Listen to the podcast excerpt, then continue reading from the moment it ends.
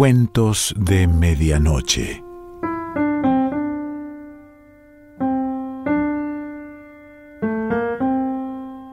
El cuento de hoy se titula La piel de naranja y pertenece a Oscar Wilde.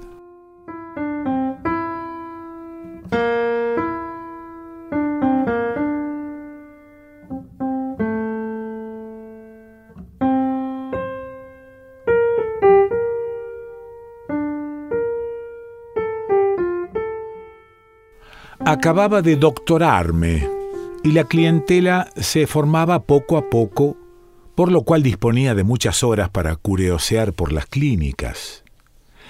En una de ellas conocí a Juan Meredith, químico de primer orden. No era médico, sino únicamente aficionado a la medicina. Aquel muchacho me encantó por su espíritu despejado e intimamos en unas semanas, como sucede a los 23 años entre jóvenes que tienen la misma edad y los mismos gustos. Llevé a Meredith a casa de mis primos Carterac, donde creía yo haber encontrado a mi media naranja, como dicen los españoles, en la pobrecita Ángela, que ingresó en un convento antes de estar yo muy seguro de la naturaleza de mis sentimientos. Meredith, por su lado, me presentó en casa de Lord Babington, tutor y tío suyo. Vivía éste con su esposa, mujer muy joven, a cuya primavera cometió él la tontería de unir su invierno en una casita festoneada de hiedras y de glicinas, en un amplio parque a poca distancia de la estación de Villa Avray. Y todos los domingos alrededor de las once y media, llegábamos Meredith y yo cuando la señora Babington, que era francesa y católica, volvía de oír su misa que se celebraba en la encantadora iglesia de Villa llena de obras de arte, que envidiarían las catedrales de provincia. Pasábamos el día en la terraza, aromada de olores a naranjos, charlando con el viejo Lord o escuchando tocar el piano a Lady Marcela, ocupación que alegraba nuestros ocios. O si no, paseábamos por los campos juntando madreselvas o lilas tempranas. Generalmente Lord William se agarraba a mi brazo y dejábamos a Meredith constituirse en caballero de honor de Lady Marcela. Se adelantaban con paso ligero reuniéndose con nosotros a la vuelta, cargados de ramos y de hojas. Y cosa rara, la tía y el sobrino no parecían entenderse más que para los paseos, y durante ellos, pues en casa o en la calle se mantenían en esa cortesía un poco agresiva que es frecuente entre la mujer joven de un tío viejo y el sobrino que ha de heredar de ese tío. Meredith, a quien hice observar el contraste de las dos actitudes que notaba entre ellos. Me contestó con una franqueza llena de buen humor. Mi querido amigo, como usted dice muy bien, no quiero a mi tía. Su presencia al lado de mi tutor me irrita y me importuna. Lady Marcela odia cordialmente a su sobrino. Mis visitas a su marido la molestan. Pero cuando salimos al campo, no somos más que dos camaradas a quienes agrada el paseo, los árboles hermosos, la brisa fresca, el aire puro de las alturas y las flores silvestres. Lady Marcela tiene 21 años y un espíritu inquieto. Yo le llevo muy pocos años y dicen que no soy tonto. En una palabra, que no pensamos más que en divertirnos y en gozar de la vida durante nuestro paseo, libres, eso sí, de adoptar otra vez nuestras actitudes de hostilidad cortés al regresar a casa. Le repliqué que yo no acertaba a comprender por qué la amiga en el campo no podía hacerlo en casa, y que su psicología me parecía muy sutil, no he dicho amiga, me respondió. He dicho camarada, lo cual es muy distinto. No hay amistad posible entre la mujer de mi tío y yo. La camaradería a nada compromete. Cuando me dedico a escudriñar mi yo de entonces, pienso que quizá en el fondo estaba yo lo bastante enamorado de Lady Marcela para encontrar admirable que Meredith la considerase tan fríamente. Este sentimiento del que yo no me daba cuenta era quizá lo que me detenía en mis anteriores pensamientos sobre Ángela. Un domingo, hacía un poco más de tres meses que frecuentaba la morada hospitalaria de Lord William y era el 14 de junio de 1880, almorzábamos los cuatro en el comedorcito Renacimiento. Estábamos en los postres y Lady Marcela hizo servir los vinos según la moda inglesa. De ordinario seguía en la mesa, procurando impedir que Lord William, que era algo aficionado, bebiera demasiado jerez o demasiado Corton. Pero aquel día me pareció sumida en una profunda distracción. Como yo siempre he sido muy poco bebedor, dejé a los dos ingleses que se despachasen a su gusto y me dediqué a observar a mi vecina. Jugueteaba con la piel de la naranja que acababa de saborear gajo a gajo. Primero con el cuchillo de la fruta la cortó en largas tiras. Después subdividió cada tira en pequeños rombos y por último reunió los pequeños rombos en un montoncito en medio de su plato. Y entonces, como interesándose de pronto en la conversación de su marido, interrumpió con dos o tres breves observaciones el relato que él hacía de un viaje por los mares de China. Luego tomó otra vez su cuchillo, lo alzó un momento sobre su plato y se enfrascó en la ejecución de un dibujo de adorno complicadísimo, colocando los pequeños rombos alrededor y en el fondo del plato. Hecho lo cual, me dirigió algunas preguntas banales sobre la comedia de moda, como desinteresándose de su trabajo de arabescos, levantó el cuchillo con aire indiferente y con un leve gesto decidido empujó otra vez los rombos al centro del plato. Y la maniobra del cuchillo comenzó de nuevo, y ahora alineó dos rombos tan solo. Durante un instante el cuchillo descansó sobre el plato, encima de los dos para tornar enseguida la posición vertical. Y entonces, bruscamente, Lady Marcela desordenó los pedazos de piel de naranja y los volvió a amontonar. El juego había concluido. Lord William proseguía el interminable relato de sus riñas con Lord Elgin, Meredith, indiferente en apariencia, bebía poco a poco su jerez. Autorizado por un gesto de la dama, encendí una niña. No cabía duda. El juego de la piel de naranja era un sistema organizado de correspondencia. Y esta correspondencia no podía dirigirse sino a Meredith. Pero, ¿con qué objeto? Puesto que en el campo tenían ocasión de hablarse sin miedo a los indiscretos.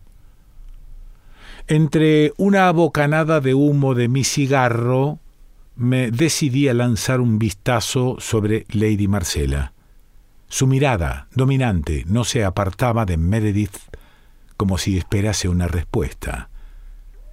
El jerez de ustedes es excelente, tío, pero un andarín como yo no debe abusar. Quisiera que llegáramos hoy lo más cerca posible de Vaucresson. ¿Qué dicen a esto tus piernas? Dicen, hijo mío, que tienen necesidad del brazo de tu amigo, el doctor. A, a, su disposición, Lord William. Bueno, pues en ese caso, preparémonos a salir. Milady, procure no tardar más de una hora en su toilette, añadió Lord William con tono malicioso. Y partimos como de costumbre, pero noté que la tía y el sobrino no bien tomaron la delantera, tuvieron un vivo altercado, durante el cual Lady Marcela multiplicaba sus gestos imperativos en tanto que Meredith parecía replicar con negativas. Después de un paseo de tres horas, regresamos Lord William y yo a Villa Havre, pero no se nos unieron Meredith y Lady Babington. Se habrían entretenido seguramente bebiendo un refresco en algún tenducho campesino, y sin preocuparnos por aquellos andarines intrépidos, Lord William, que cuidaba sus achaques de viejo siguiendo unos procedimientos especiales, se hizo servir un bitter. Serían las seis y media, cuando una especie de carromato se detuvo frente a la terraza. Lady Marcela salió de él con ligereza de pájaro. Venga usted enseguida, me gritó, a socorrer al pobre Meredith, que se ha torcido un pie. Háganse cuenta de que han perdido el tren de medianoche. Son ustedes prisioneros nuestros hasta mañana, en que buscaremos un medio de transportar a Meredith a su casa. Voy a preparar su habitación, en la que también tendrá usted que dormir, doctor, porque no hay otra. Y Lady Marcela se precipitó hacia la escalera. Con ayuda de los criados, llevé a Meredith al diván oriental cerca del piano. Se negó a ir más lejos, diciendo que ya era bastante sufrir sin aburrirse. Le subirían cuando fuese hora de acostarse, pero deseaba, ya que no cenar, por lo menos asistir a la comida. Lo único que me permitió fue que le reconociese el pie. Lo tenía quizá, un poco hinchado por una caminata excesiva, pero no vi nada alarmante, nada que revelase claramente la causa de los dolores de que se quejaba. No es una torcedura, afirmé. Sí, acaso, un intenso calambre. ¿Se han vuelto damiselas los estudiantes de Eton cuando se ponen a dieta por tan poca cosa? Va usted a comer Meredith y como deseo, con buen apetito. Lady Marcela apareció en el salón apenas convencía a Meredith de que sustituyese sus botas finas por unas zapatillas gruesas. Parecía muy alegre, mi lady, y más reidora y revoltosa que nunca, por lo menos en apariencia, se preocupaba muy poco de Meredith. Terminada la cena, durante la cual Lord William no dejó de mandar traer champaña para brindar por la curación de su sobrino, el rival de Lord Elgin se durmió en su sillón, mientras Lady Marcela, sentada al piano, ejecutaba polonesas y berceuses de Chopin, su maestro favorito. Meredith fumaba en silencio. Acodado en el playel, volvía yo las hojas, cambiando una palabra de cuando en cuando con la pianista. A eso de las once, Lord William se despertó dando la señal de retirada. Subimos a Meredith al segundo piso alumbrados por Lady Marcela, que me aconsejó, en vista de que nuestra habitación no tenía timbre, que diese en el suelo si Meredith necesitaba algo. Mi habitación cae precisamente debajo de esta, y ya avisaré yo a los criados, porque desgraciadamente Juana, mi doncella, que duerme de costumbre en mi tocador, está fuera, con permiso, hasta mañana por la noche. Ayudé a Meredith a acostarse y una vez apagadas las luces, no tardé en dormirme. Cuando me desperté, hacía una noche negra y sin luna. Encendí una cerilla para ver el reloj. Eran las dos y cuarto. Iba a soplar la cerilla cuando, al no oír la respiración de Meredith, volví casi maquinalmente la cabeza hacia su cama. Estaba vacía. He aquí, pensé, la explicación de esta extraña torcedura. El amigo Meredith es un buen cómico y Lady Marcela, con sus rombos de piel de naranja que me han intrigado tanto, le señalaba sencillamente la hora del amor. Y después de esto vaya usted a creer en la virtud de las tías carnales y en el juramento de los sobrinos. Yo no quiero a mi tía, y ella me odia cordialmente. No habría necesidad de ir muy lejos para tener prueba de ello. Si tuviera yo, como el diablo cojuelo, la facultad de levantar los tejados de las casas y los techos de las habitaciones. Y sin embargo, Lord William duerme con el sueño de los justos. Es natural. Aunque no lo sea que ese anciano de sesenta y cinco años necesite casarse con una mujer de veinte. En fin, si mi amigo diese esta noche un heredero a su tío, a éste le haría poquísima gracia. Doctor, amigo mío, todos los hombres están locos. Tú mismo divagas. ¿No estás en la cama para dormir y no para filosofar? Pues entonces duerme sin preocuparte de las vicisitudes de las vidas de otros. Pero estos hermosos razonamientos no me trajeron el sueño, y sólo al amanecer conseguí al fin dormirme. Me despertó un grito de llamada al que respondió una exclamación angustiosa de Meredith que se precipitó hacia la escalera. Ni bien me hallé en estado de presentarme decentemente, le seguí. ¿Qué sucede? pregunté a una criada que encontré en el rellano del primer piso. Lord Babington, me dijo, ha muerto o está moribundo. Palidecí atrozmente. Instantáneamente pensé en el cuchillo colocado en el plato sobre los dos rombos de piel de naranja.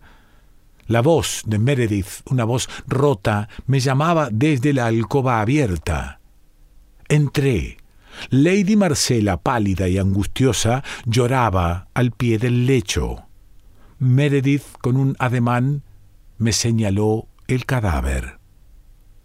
Me acerqué como me lo reveló la primera mirada, Lord William había dejado de existir. En un rápido examen intenté encontrar las causas del fallecimiento. Dejando aparte dudas o preocupaciones que yo tuviera por los sucesos de aquella noche, nada significativo permitía sospechar que la muerte no fuese natural era una rotura de aneurisma indiscutible, al parecer.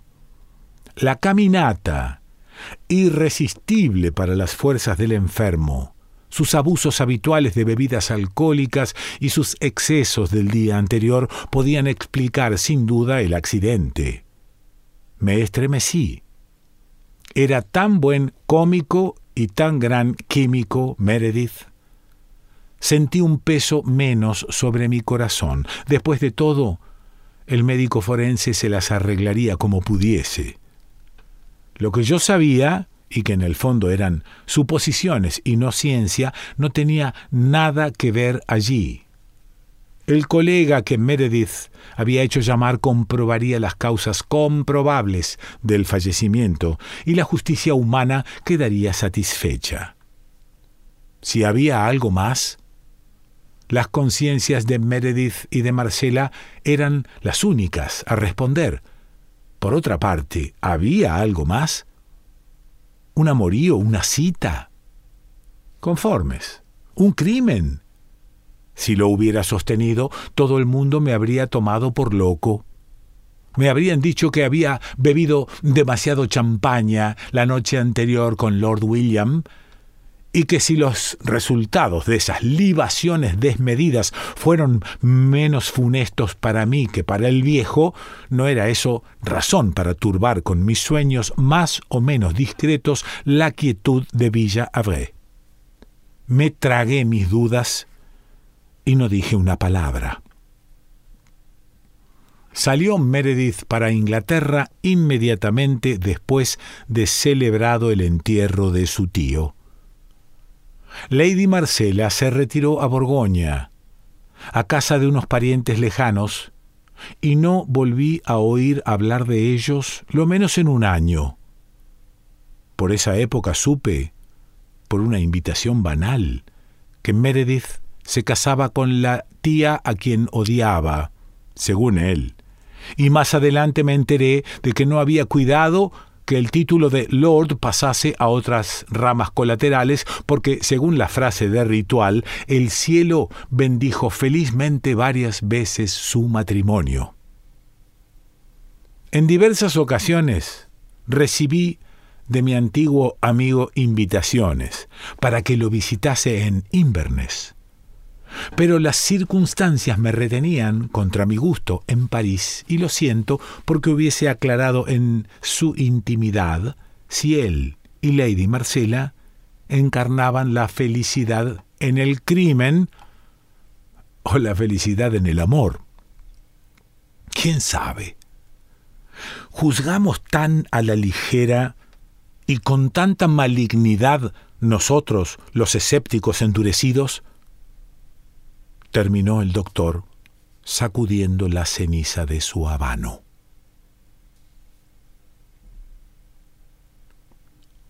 Oscar Wilde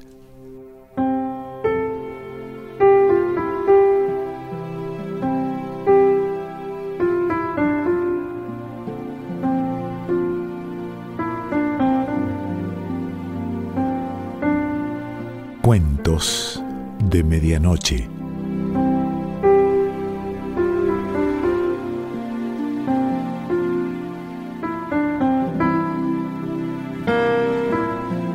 Selección Pancho Mondino. Idea y lectura Quique Pessoa.